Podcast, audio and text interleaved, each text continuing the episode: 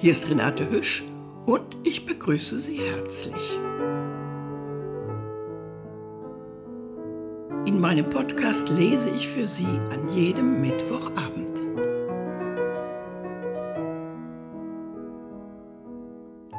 Das ein und das andere Mal schenkt uns Ulrich Kisters eine Musik dazu.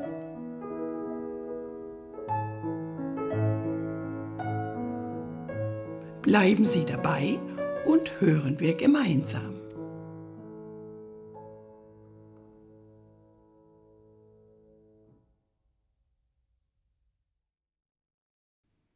Hier sind wir in der letzten Folge der Flusstreppe. Wir begeben uns wieder hinein in diese geheimnisvolle Welt. Der Winter nahte sich seinem Ende. Kalte Winde wehten, aber dann kam am Abend ganz unerwartet die warme Frühlingsbrise vom Süden her. Der Himmel verlor sein frostiges Aussehen. Nach langem Schweigen ertönte wieder Musik und Flötenspiel im Dorfe. Die Schiffer zogen die Ruder ein, ließen ihre Fahrzeuge mit dem Strom treiben und begannen die alten Lieder von Krishna zu singen. Der Frühling war da. Damals fing ich an, Kusum zu vermissen. Seit einiger Zeit war sie weder zum Fluss noch zum Tempel oder zum Sannyasin gekommen. Was dazwischen geschah, weiß ich nicht. Aber nach einiger Zeit trafen die beiden sich eines Abends auf meinen Stufen. Mit gesenktem Blick fragte Kusum, Herr, hast du mich rufen lassen? Ja, warum sehe ich dich nicht mehr? Warum hast du in letzter Zeit angefangen, den Dienst der Götter zu vernachlässigen? Sie schwieg. Sage mir deine Gedanken ganz offen. Mit halb abgewandtem Gesicht erwiderte sie ich bin ein sündiges Weib, Herr, und so diene ich den Göttern nur schlecht.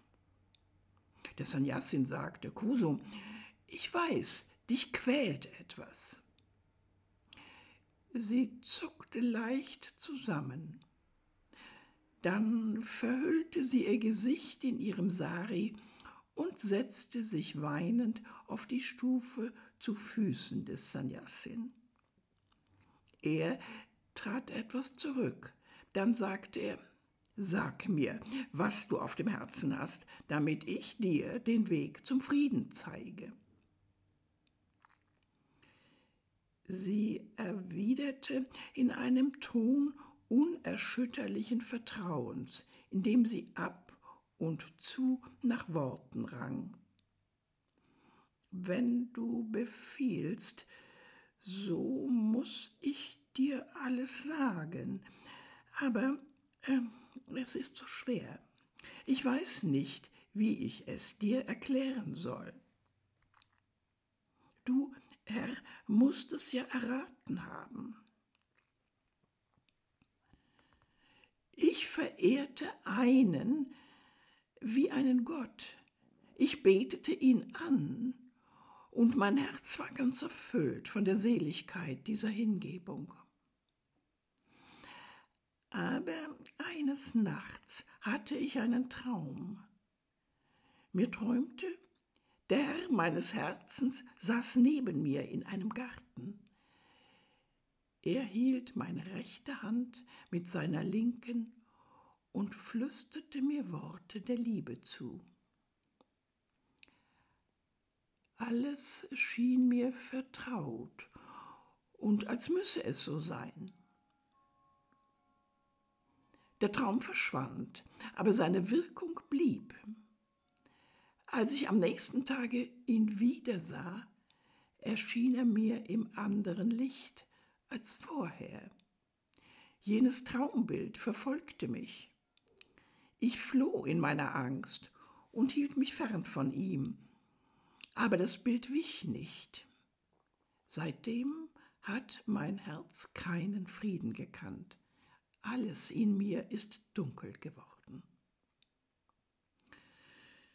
Während sie unter Tränen ihre Geschichte erzählte, fühlte ich, wie der Sannyasin den rechten Fuß fest auf meine Steinstufe presste. Als sie geendet hatte, sagte er, Du musst mir sagen, wen du im Traum sahst. Mit gefalteten Händen flehte sie, ich kann nicht. Er beharrte, du musst mir sagen, wer es war.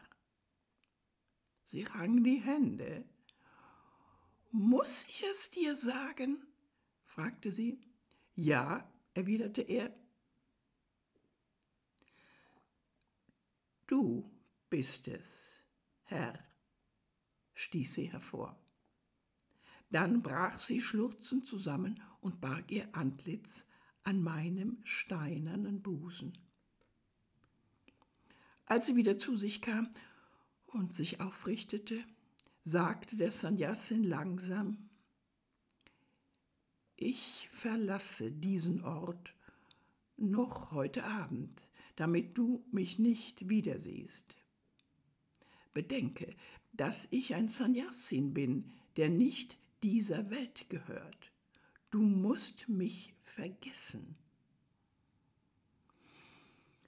Kusum erwiderte mit leiser Stimme, wie du befiehlst, Herr. Leb wohl, sagte der Sannyasin. Kusum neigte sich stumm vor ihm und berührte ehrfurchtsvoll seine Füße. Dann ging er. Der Mond stieg herab. Die Nacht wurde dunkel. Ich hörte ein Platschen im Wasser.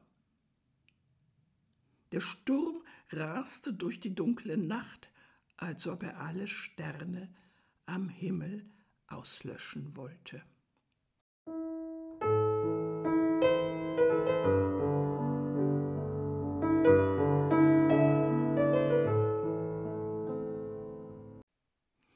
Im Dunkel und ohne Frieden endet diese Liebe, ungetröstet einem kleinen unscheinbaren Leben, wie ein einziger Tropfen im ewigen Fließen, sinnen wir mitfühlend nach und finden vielleicht auch Bekanntes.